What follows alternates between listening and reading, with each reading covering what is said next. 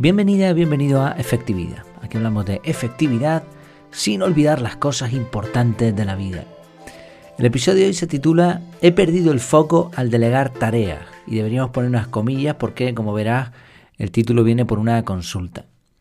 Para muchos, delegar una tarea es como prestar un coche. Les pone algo incómodo, por no decir mucho. En el episodio de hoy vamos a ver cómo afrontar esta situación de forma efectiva Además vamos a encajarlo con la metodología CAR. Te voy a explicar un poquito de los entresijos del curso online y todo esto a raíz de una consulta que recibí. La consulta la recibí ya hace unas semanas. la persona que hacía la consulta se llama Alfredo, que es oyente del podcast. Desde aquí le mando un saludo y además también pues está haciendo hizo el curso CAR. El curso online que ofrezco en la página web, ¿no? Para más señas. Bueno, la consulta decía así. Hola Jair, pedido de SOS y el emoticono de risa. Dice, tengo fugas en el método. Antes de buscar alguna alternativa, quería preguntarte si hay alguna referencia en el curso para revisar. La base ya la completé, estoy por las lecciones adicionales en orden aleatorio. Bueno, hago un paréntesis aquí. El curso tiene como una parte principal en donde explico la metodología, eh, pongo algunos ejemplos y luego hay dos secciones más que son como extra, que no tienes por qué hacerlas, en una son como potenciadores, situaciones o, técnicas en donde se puede utilizar, se puede aplicar el método CAR, y luego eh, la sección de preguntas comunes. Entonces él hizo la parte principal, la empezó a aplicar, perfecto, y las lecciones adicionales pues las dejó un poco en orden aleatorio. Vale, continuamos. Dice, hay tareas que requieren que realice un procedimiento y luego de haberlo completado tengo que esperar novedades para continuar con dicha tarea. Tiempos de devolución o respuestas inciertos, pone entre paréntesis. Ahí es donde pierdo de foco la tarea, mientras espero su devolución. ¿Cómo aconsejas manejar este tipo de situaciones? Yo pensaba en un checklist dentro del Keep, de la aplicación Google Keep se refiere. Pero no me agrada el hecho de usar una aplicación de captura como aplicación de seguimiento también. Mezclar las cosas, ¿no? Entre paréntesis pone también. Gracias de antemano. Bueno, yo le contesté ya en, privado, nos intercambiamos además unos cuantos audios, lo hicimos por Telegram. Eh, decir también que pedí permiso para, hablar, eh, para eh, contar esta consulta. Alfredo es jefe de mantenimiento en un hospital, así que nos podemos imaginar la cantidad de, inputs y de urgencias que, debe tener y, y, manejar encima pues una cantidad, pues pensemos, ¿no? Un hospital pues debe manejar una cantidad importante de personas, delegar muchas tareas, esperar. Eh, la verdad que es un trabajo complejo, pero eh, me comentó que le está yendo bien con el método, lo cual demuestra también la efectividad de la metodología en casos donde supuestamente eh, otras personas dicen que no se puede utilizar el calendario, ¿no? Que, tiene, que no se puede planificar. Yo creo que, que sí se puede, pero siempre que se haga con cabeza. De hecho, fíjate que, Alfredo se nota que, entiende del tema porque tiene claros algunos conceptos, como por ejemplo lo que decía de no mezclar aplicación de captura con aplicación de seguimiento eh, y también lo de perder el foco, ¿no? Es, un concepto muy interesante que el, simple hecho de tener claro lo que es esto, pues ya dice bastante de, de Alfredo y bueno, de cualquiera de nosotros que lo tengamos claro. Bueno, de hecho me hizo una consulta también sobre la cantidad de inputs eh, y de, urgencias que la trataremos en otro episodio. Quise dividir un poco las dos, las dos consultas. En cuanto a la que él hace con respecto a delegar tareas, es una consulta muy buena, delegar tareas es algo complejo y digamos que de, dentro de las, de las secciones o de las partes de una metodología de productividad, eh, delegar es algo complejo y la razón es sencilla de entender eh, nosotros podemos controlar lo nuestro, pero una vez que delegamos perdemos esa, esa capacidad y por lo tanto es muy difícil gestionarlo porque lo que queremos es precisamente eso. Y esto, esto no se lo dije en la respuesta, pero después reflexionando llegué a esta conclusión. No creo que sea el caso de él, porque si no, no habría hecho la consulta, pero hay que tener en cuenta un punto importante antes de proseguir. Cuando delegamos, perdemos foco. Es una consecuencia precisamente es que se trata de eso. Si nos gusta hacer las cosas bien, pues va a ser como el ejemplo que puse al principio. Nos va a costar delegar porque es como si prestásemos algo importante. Y no estamos seguros de cómo lo harán otras personas. Pero en el fondo, el objetivo que se persigue cuando uno delega una tarea es dejar ir parte de ese foco, porque lo que queremos es no seguir enfocándonos nosotros. Queremos que esa, esa responsabilidad se comparta, que la otra persona se encargue de eso para que no tengamos que encargarnos nosotros. Claro, por otro lado, lo que no queremos en ningún caso es perder el control absoluto y total de esa tarea. Entonces hay que tener un equilibrio entre los dos extremos. Tenemos que dejar ir parte del foco, debemos dejar hacer a las otras personas, a las otras personas, pero tampoco podemos perder totalmente el control. Bueno, dicho esto, vamos a la parte un poquito más técnica. En, segundo lugar, el punto que quería considerar es que la mejor forma de controlar tareas delegadas sigue siendo bloques de tiempo en el calendario. ¿Por qué? Porque al final, cuando uno delega una tarea, eso lleva implícito un tiempo, un tiempo determinado. De hecho, una buena norma de delegación es que establezcamos un plazo de tiempo y se lo especifiquemos, se lo dejemos muy claro, pero, pero muy, muy, muy claro a las personas a las que delegamos. Eso de, oye, necesito que te pongas con esto, mm, así, tan vago, ¿no? sin, sin más especificaciones, lo único que puede causar es problemas. ¿Por qué? Porque la otra persona no sabe cuándo necesitas que eso esté hecho. No se lo estás diciendo. De hecho, si fuese una persona bien, que le gusta esta temática también de la organización personal, si tiene un poquito de cabeza, te va a decir, ¿y para cuándo lo quieres?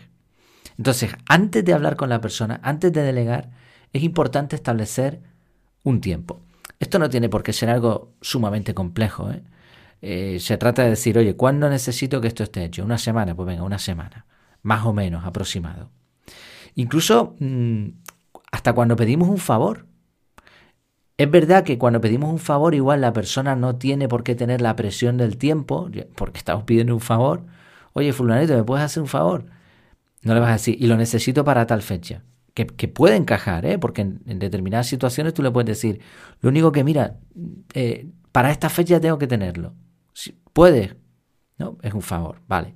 Pero aunque no, se, no le digamos la fecha, nosotros sí tenemos que tener clara eh, la fecha, el momento en el, en el calendario en donde vamos a necesitar hecha esa tarea delegada.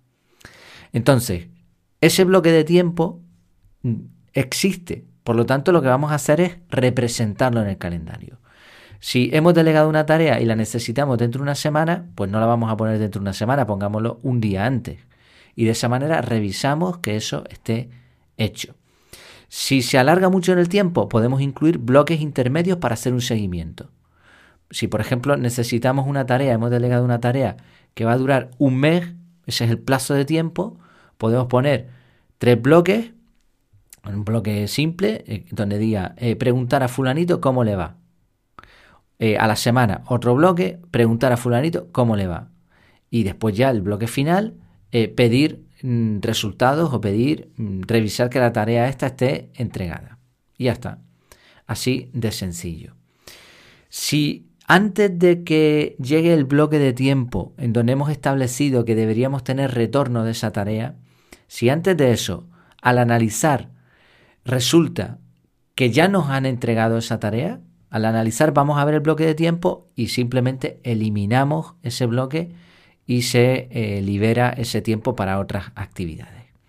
Sí, lo que estamos haciendo al final es seguir con una de las premisas que yo tengo en el método CAR y es que todo esté representado en el calendario, representadas las tareas que vamos a ejecutar y además en el momento adecuado. Fíjate que aquí no solamente estamos diciendo eh, pedir esta tarea me va a costar 30 minutos de mi tiempo, sino que además estamos estableciendo en qué momento, en qué día, en qué fecha vamos a utilizar esos 30 minutos.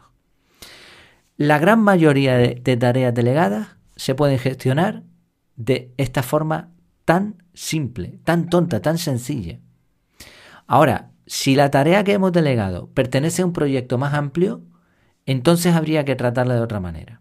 O se podría tratar de otra manera, mejor dicho. En el curso se explica cómo atender proyectos colaborativos, así que no voy a entrar ahora porque nos desviamos un poco del tema. Me decía también Alfredo que tenía en el calendario, cuando le di esta respuesta, ¿no? de, poner una tarea eh, delegada, poner un recordatorio en el calendario, me decía que le quedaban pocos huecos. Normal. con ese tipo de trabajo normal. Y si está aplicando el método bien, pues al principio puede ser relativamente normal que tengamos pocos huecos. El hecho de que tenga algún hueco es buena señal de todas formas. Bueno, en estos casos eh, también le, comenté a Alfredo que es interesante aplicar timeboxing. Mm, timeboxing en este caso se refiere, en este contexto, nos referimos a juntar varias tareas del mismo tipo en un mismo bloque. Si hemos delegado varias tareas, podemos dedicar un tiempo, quizá media hora, una hora, a mm, revisar, a controlar cómo van las tareas que hemos delegado.